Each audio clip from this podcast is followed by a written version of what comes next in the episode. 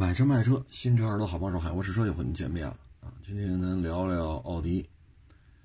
奥迪呢，在国内这也算是有一号了啊，在国内资历比较老啊。嗯，这个品牌呢，从奥迪一百开始吧，嗯，一度是国内公务、行政、商务啊这种轿车市场里边的 number one。一开始呢，它是坚持长轴的，嗯，从圆屁股那会儿开始。而初期国产的宝马五、奔驰 E，在这后排空间上没法对抗长轴的 A 六，嗯，所以这几代吧，一百、二百啊，呃，圆屁股 A 六啊，等等等等，啊，反正这几代车都是挺有竞争力的。但是最近这四五年吧，奥迪逐渐、逐渐、逐渐在走下坡路，啊，这个状态呢，我觉得主要原因是什么呢？主要原因就是 奥迪的这个大车呀，现在立不起来，啊，嗯，立不起来的话，这事儿就不好办了。你像客户一进这个 4S 店，啊，你想他要买 BBA，那他就不是简简单单的说遮风挡雨了。那你遮风挡雨，你买个朗逸，买个飞度，是不是？买个卡罗拉，啊，买个英朗，这不也能遮风挡雨吗？是不是？你说十几万的小 SUV，那有的是。太多了，都说都说不过来。你随便选一个不就完了吗？那你何必来买这个 BBA 的呢？所以呢，它对品牌的高度还是有一定的这种要求的。这里边呢，现在就体现到一问题，就是咱们这个奥迪高端版本卖的比较差。这方面确实卖的不是太理想，啊，嗯，所以目前这种情况之下吧，啊，嗯，咱们这个车型呢，嗯，一个是 A 八，啊，一个就是 Q 七、Q 八，啊，这些车卖的都挺差，Q 七大概是在四千多台，啊，我现在没法说准数。因为各个渠道报的数不一样，大概是四千多台，Q 八是一千多台，加一块不到六千台，啊，加一块不到六千台，你这个成绩对于 SUV 来讲确实差的比较多，啊，确实差的比较多。你看叉五有进口的吧，也有国产的，那去年卖了多少？国产的卖了五万台，进口的还卖了万把台呢。那也就是说，二零二二年长轴的、标轴的，只要是叉五，一共销量过六万台，而 Q 七加 Q 八六千台。你这个作为高端车型来讲，这个销量是不是差点意思啊？啊，这事儿是不是值得说的说的？你说 GLE 一直坚持进口，人家卖了三万多台。你说 GLE 三万多，Q 七 Q 八六千台，这是不是也不太合适？叉 C 九零还卖了一万一千多呢，咱这个 Q 七 Q 八加一块连叉 C 九零都追不上，合适吗？叉 C 九零本来今年呃去年应该换代，但不知道为什么种种原因拖到今年了，那是一款老车了。那你 Q 八款型怎么说也比叉 C 九零的版本新吧？二打一打不过，六千对一万一千多，接近于一半啊，一万一千多对六千台，接近于一半。你说咱这事儿是不是有点根儿嘎啊？所以这个 大车呢，现在它立不住啊。大车立不住，这事儿就很难办了，啊，很难办。嗯，像奥迪 Q 七啊，这车也挺神奇的，啊，奥迪 A 七 L 我查了一下，卖了三千八，啊，国产的奥迪 A 七 L 卖了三千八，进口的 A 七还卖了一千一千台左右吧，啊，所以咱们这个车型呢，嗯，大车呢确实是个事儿。啊，确实是个事儿。嗯，这个 Q 七 Q 八呢，我觉得首先呢，Q 八呀不应该往小了做，它应该在 Q 七基础上再往大了做。但是 Q 八呢，给人感觉做小了啊，它应该做的一个轴距三米一往上啊，大七座啊，三米一五啊，甚至于三米二，应该照着这个路子来。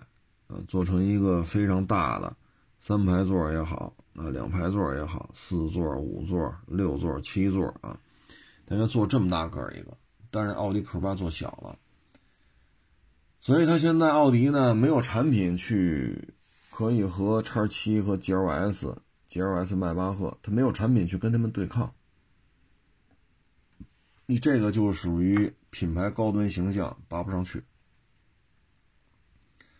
G L S 卖了多少呢？卖了是一万三四吧，这数据我也不敢说死了啊，因为各家报的数不一样，就说不到一万五吧，啊，不到一万五千台，那这业绩就跟奥迪没关系了呀，啊，这级别里没他什么事儿啊。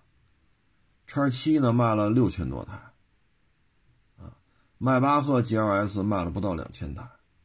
那这边不到两千台，那边是不到一万五，那加起来肯定过一万五了。这单车利润得多高啊！G L S 这都是百万级的，要迈巴赫那就不是一百万了，二百万、三百万了。这个迈巴赫加 G L S 这两个版本一万五六，这一万五六，这个品牌形象放一边，你说挣多少钱吧？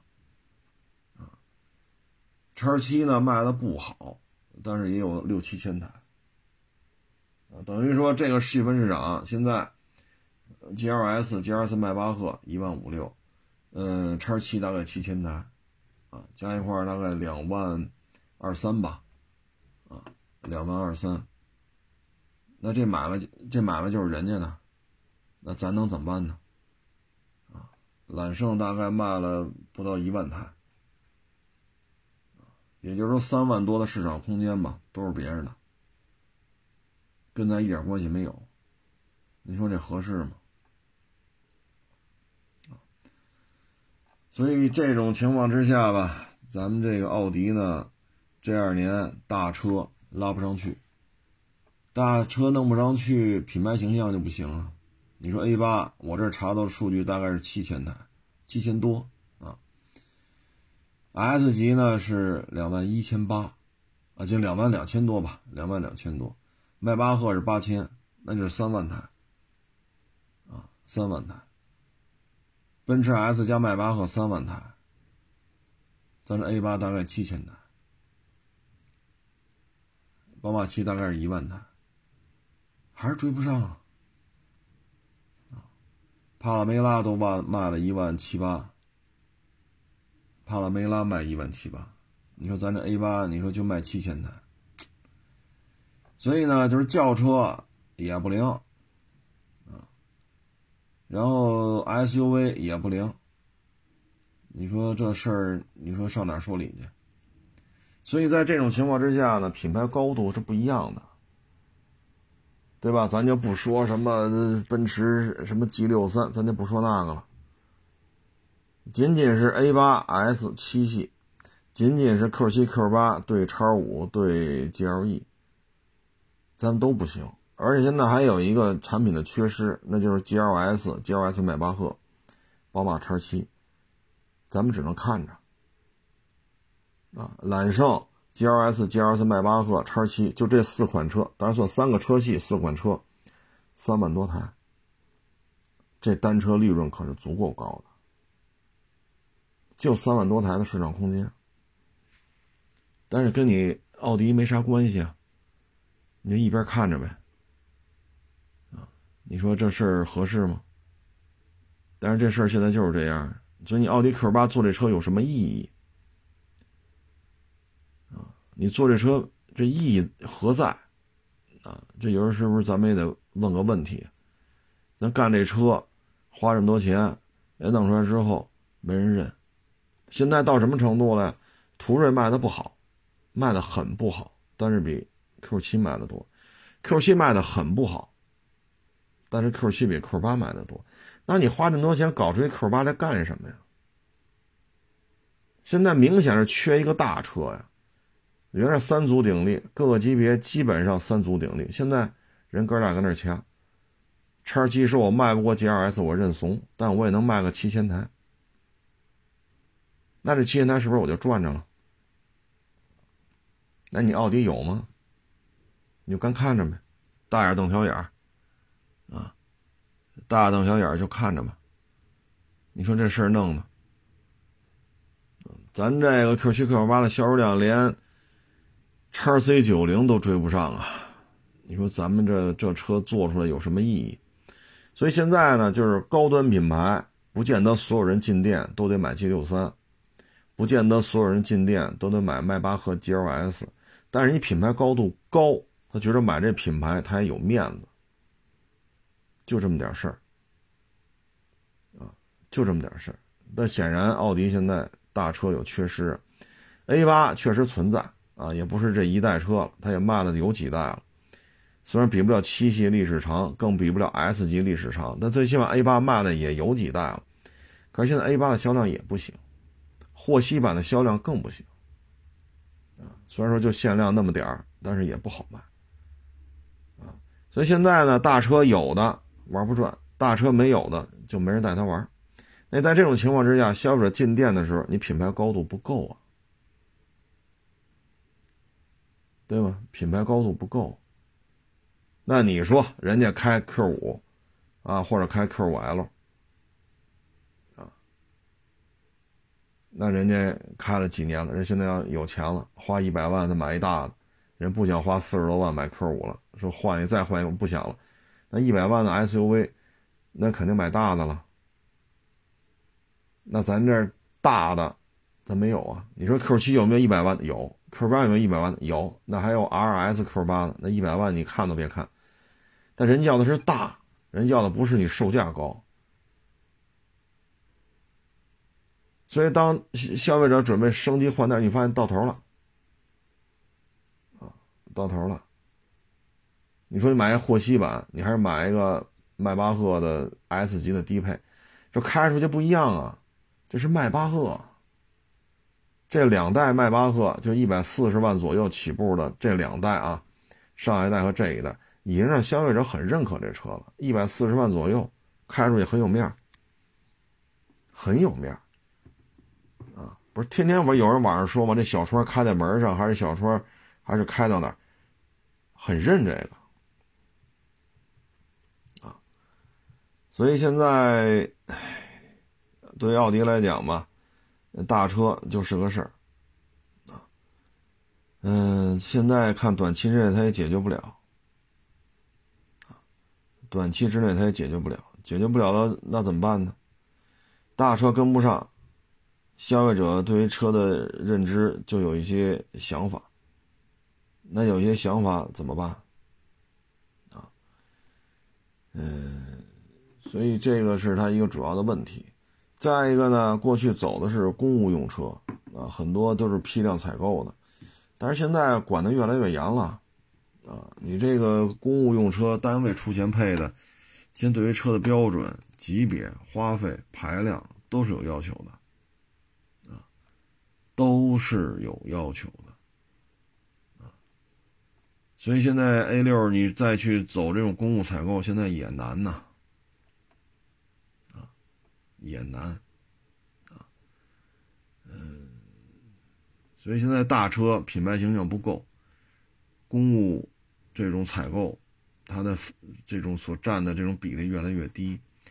现在呢，这个三十来岁、四十岁的啊，他们可能现在对于车型的认知啊，可能就是品牌啊，啊后驱啊，所以你看现在整个这个市场表现吧，啊，呃，对于他们来讲不是太有利，啊，它在国内的销量呢也是下滑，啊，嗯，你看这个奔驰，啊，销量下滑呢是零点九，宝马下滑的六点四，就是中国市场啊。宝马下滑六点四，奥迪下滑八点四，所以下滑的幅度还是比较多的，而且现在销量差越来越大。宝马呢，加上 mini 卖了七十九万，就中国市场，去年人家卖了七十九万。你说 mini 这玩意儿，不以空间为卖点，噪音也挺高，颠噔颠颠噔颠也不舒服，嘿，小日子混的也还可以啊。奔驰呢卖了七十五万，下滑零点九；宝马卖了七十九万，下滑六点四；奥迪只卖了六十四万，这是进口和国产的啊，加一块六十四万。现在呢，它跟奔驰、宝马的销售差，跟奔驰比差十一万辆，跟宝马比差十五万辆，这个销量差有点大了，啊，所以呢，现在大车跟不上，这是它一个主要的问题。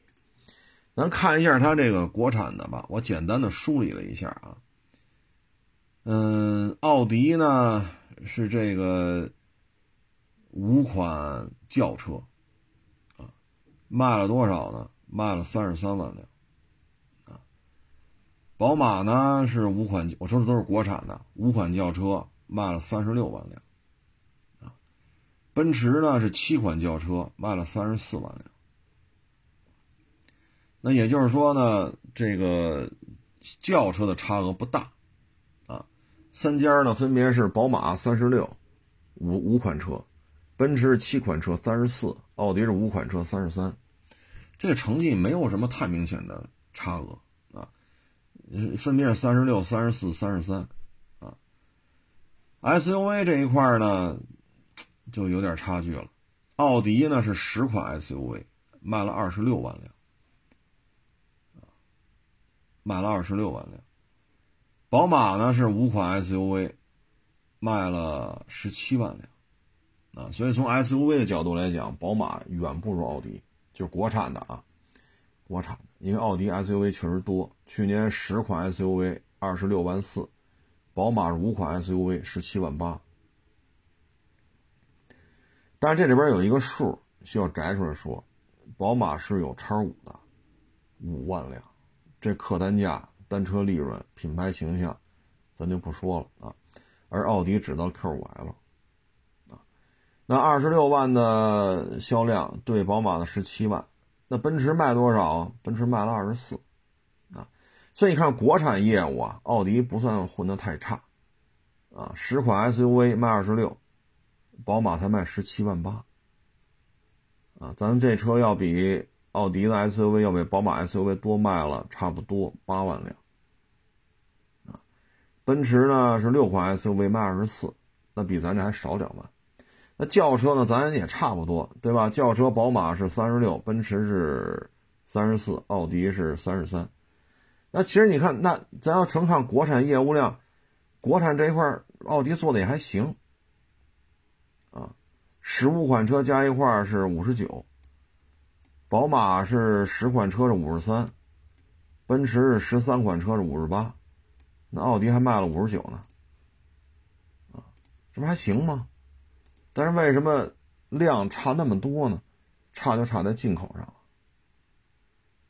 了，啊，差就差在进口上，所以现在呢就牵扯一问题，就是奥迪的大车进口的这一块能不能把它做起来？你说 Q 七啊加 Q 八卖成这个样子，这是不是也也不太合适啊？啊，但是这事儿怎么解决呢？现在看也没有什么好方法啊，所以这事儿吧，嗯，任重而道远啊，任重而道远。哎，你像宝马叉五进口还卖一万三呢。呃，一万两千多，国产的卖五万，加一块六万两千多，你说这这怎么弄这个？对吧？你对于奥迪来讲，这这这脸往哪放？Q7 加 Q8 加一块大概是六千台，叉五国产加进口卖六万二，啊，所以大车这一块呢，确实它是有一定缺失的，这只能说他自己去努力了。雷克萨斯 R 叉还卖了四万多呢，啊，路虎卫士卖了将将不到一万台。我查了个数据，查完我都吓一跳。宝马六 GT 还卖了差不多六千台，咱 Q7 只卖了五千台，就六 GT 这车都卖的比 Q7 多。当然这数据可能有偏差啊，但是我看完之后我也觉得挺诧异的，就是咱这车都怎么弄出来的啊？所以呢，奥迪呢，我觉得群众基础很好啊。群众基础很少，而且呢，它有些车呢，说维修呢，你可以不买奥迪的件你可以买大众的件啊，因为有些车大众和奥迪的件是能互换的。我只是说有些车的部分零件啊，所以对于中低端的这些车来讲呢，维修成本其实要比宝马和奔驰要便宜啊。嗯，品牌形象也很好，A 六是不是 Q 五啊，没毛病啊。但是呢，现在就是。国产业务还算稳健，进口业务很拉胯，很拉胯，啊，所以我觉得咱们这个要整体业绩，就是是不是应该把在中国市场挣到的钱，去开发一些，比如说按照排啊，Q 六有了国产的，Q 七、Q 八进口的，能不能开发个 Q 九，啊，轴距就给它干到三米一五。甚至于三米二，对吧？车身长度绝不能低于五米一，你也得干到甚至五米一五、五米二，对吧？车身长度就奔着两米去了，弄个六座版、四座版、五座版、七座版，啊，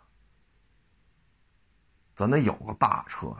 再就是 Q 七呢，还有一个问题，就这一代 Q 七的初期版本，那形象设计太难看了，看着一点。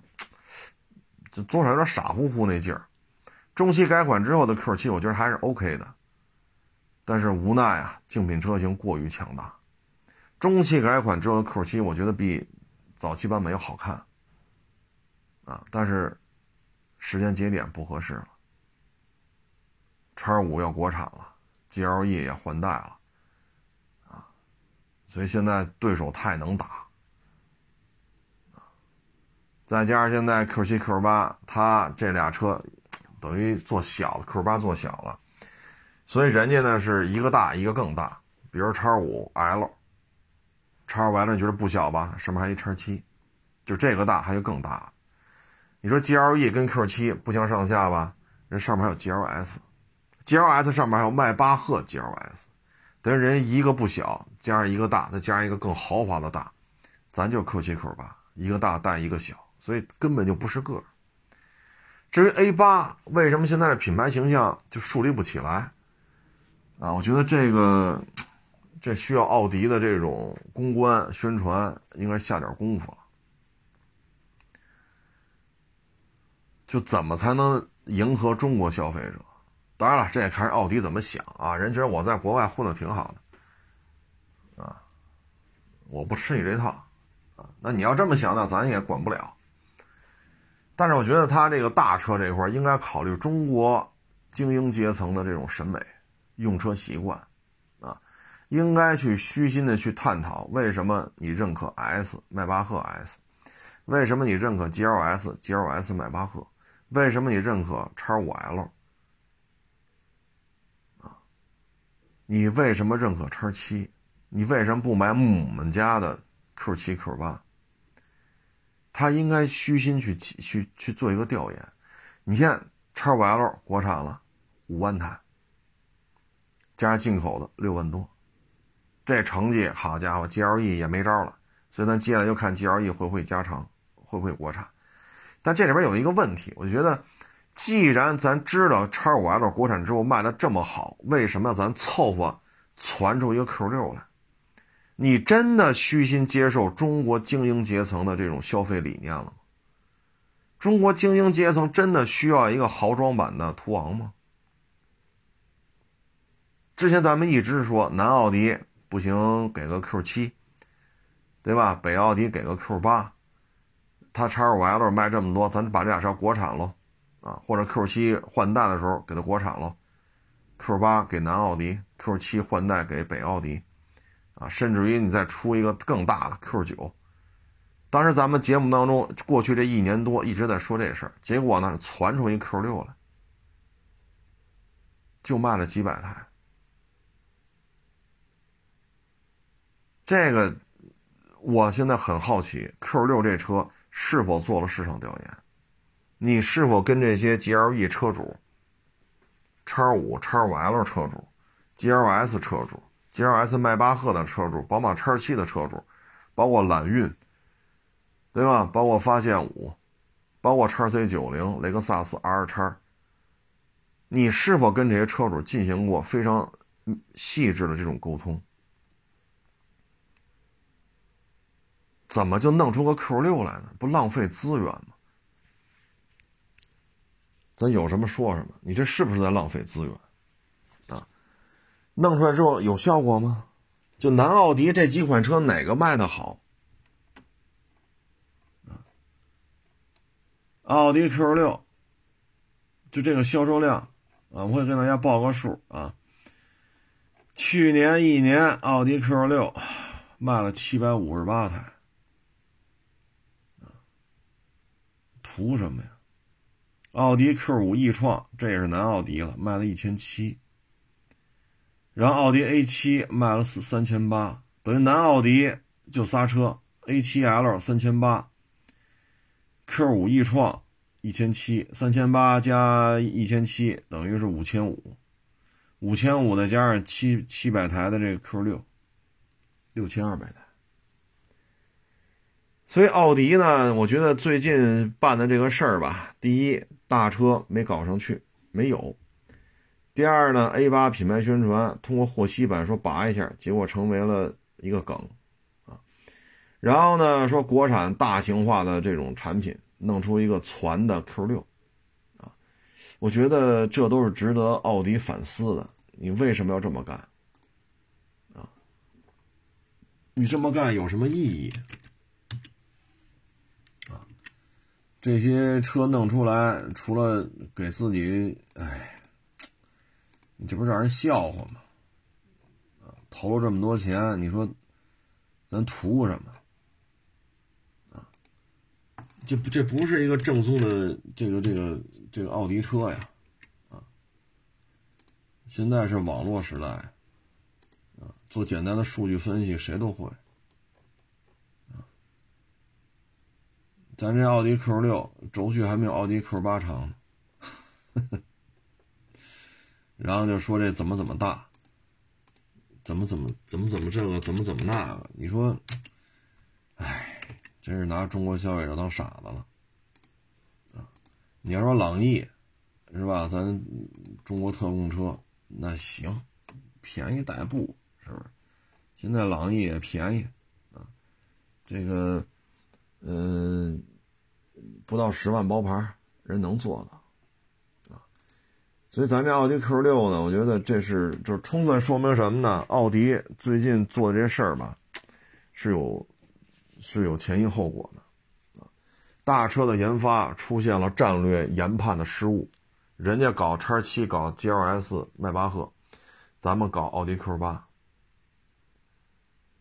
人家国产叉五 L 准备国产 GLE，当然 GLE 国产之后加长不加长，现在都是未知啊，咱们传一个奥迪 Q 六，过去三四年战略研判是有失误的。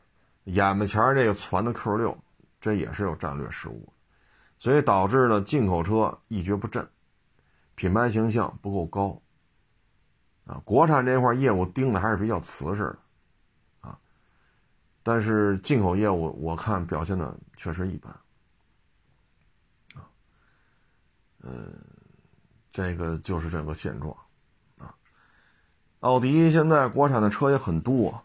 啊，刚才也单独做了这种轿车的销量和 SUV 销量的一个数据的一个加加和啊合计数。它现在 e 创系列也很多啊，你看奥迪现在有 Q 四 e 创、A 六 PHEV、QL e 创、Q 五 e 创、Q 一创啊，它现在这个算新能源的车有五款，这个量不少啊，这个量真的不少。宝马才三款，i 叉三、宝马五 PHEV、宝马 i 三，所以从数量上来讲，它还是可以的啊。最起码不比宝马少，比宝马多。那奔驰呢？这个新能源车比较多，但是销量，唉，也就那么回事所以奥迪呢，我觉得主要问题就是大车，啊，再一个呢就是结合现有产品，奥迪的新能源汽车，啊，嗯，大概的销量将将算一万台吧。Q 四 e 创四千。A 六 PHEV 两千六，这是六千六。Q 二 e 创一千八啊，这大概是八千四。八千四再加上 Q 五 e 创一千七啊，八千四加一千七，一万，呃，一万零一二百吧。再加上奥迪 e 创七百多，那也合一万一。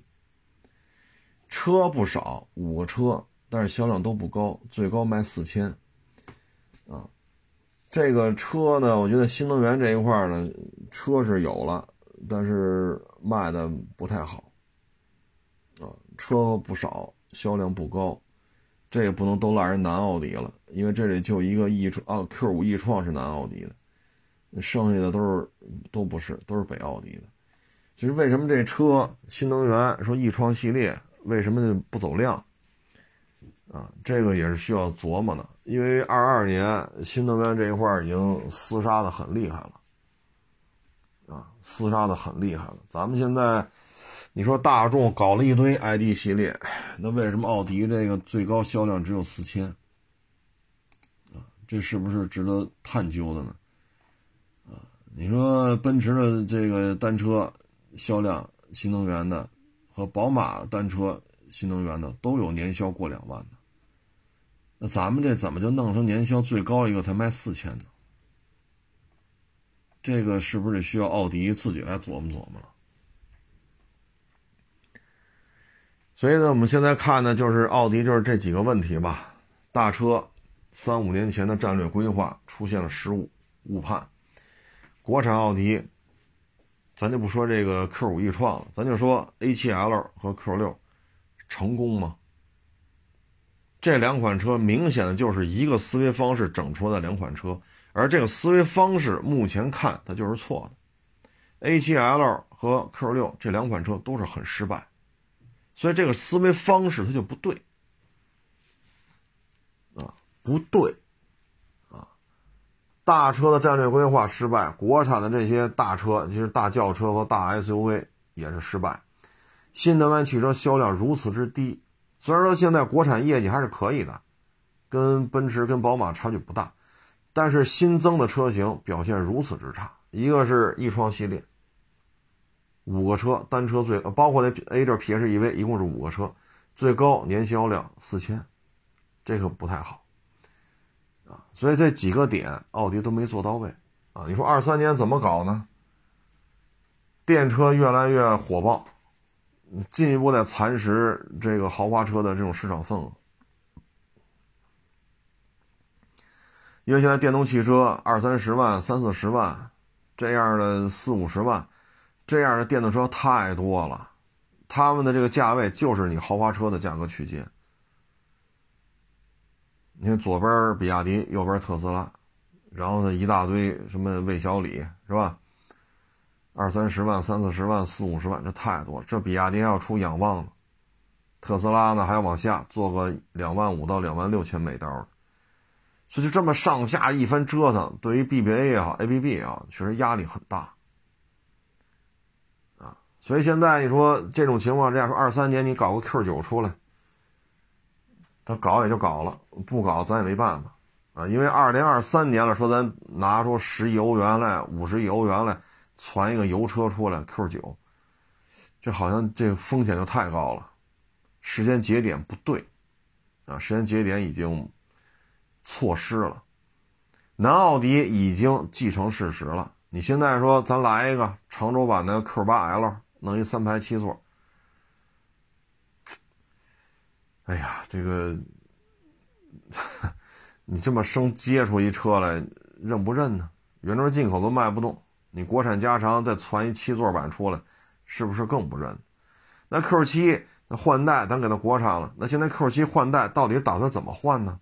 是油车平台是电车平台呢？这对于玩电车玩的很不上道的德国人来讲，很头疼的事情，很头疼。你包括 A8，你换不换代？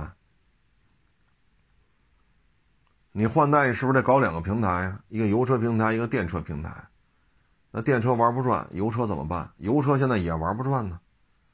所以对于他来讲，战略方向，他如果三四年前把 Q9 搞出来，或者说我不做 Q8，我就做一个 Q，我把 Q8 做成现在这现在 Q8 我不做了，我作为一个 GLS 那么大的 Q8，三四年前你战略规划做到位也行。所以他按理说扎根于中国，从八十年代上半截啊就开始在中国市场打拼，这么多年了，啊，怎么会对于中国汽车市场、中国消费者、中国的经营、中国的精英阶层能买什么、喜欢什么，怎么就有这么大的偏差呢？中国的汽车消费者喜欢 A7L 吗？中国的汽车消费者喜欢奥迪 Q 六吗？这是不是一个值得商榷的事情？所以我觉得这个二三年很难很难把它扳回来啊！奥奥迪 Q 九最起码我现在没听说这车，没听说说满大街路试这那。再一个呢，就是 A 八也没有什么好办法，霍希版现在成一笑话了。啊，所以二三年呢，我们只能预祝国产的奥迪它是有一个改革的，或者说一个新的增量，就是我们只能预祝国产奥迪的新能源版本销量能够增加。如果说再出一两个车系，说年销一两万，那其他的稳定住，那相当于它国产的这个销量又能增加三四万辆，而且这个三四万辆的增量全是新能源，就是油车别太有太大的变化啊。它差不多，啊，再弄个三四万辆的增量，就是新能源，对它整体业绩也是有好处的，只能是寄托寄托于这儿了。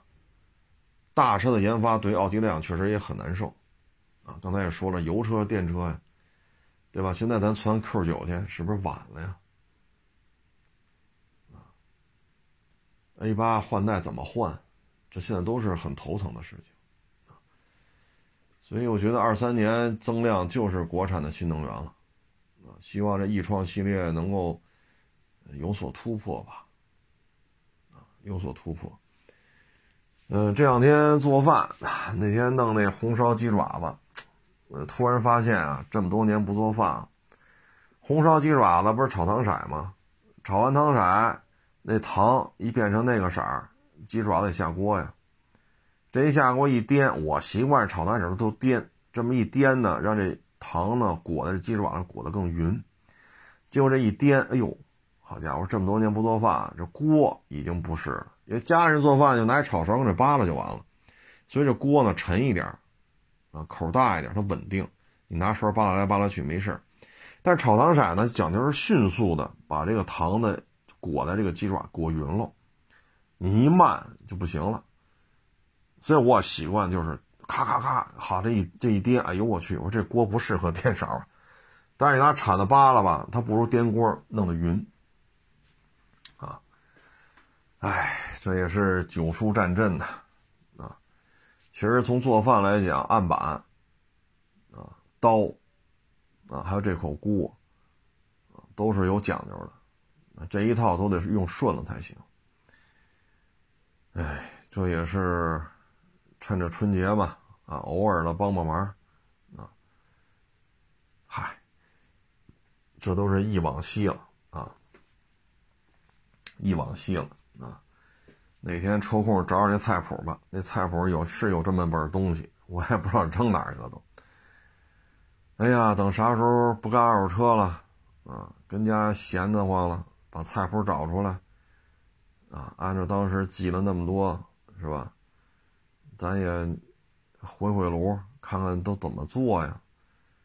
确实没有印象了，包括那个米线，一说就是十几种、二十种，啊，这么多料做出来了。哎呦，这东西，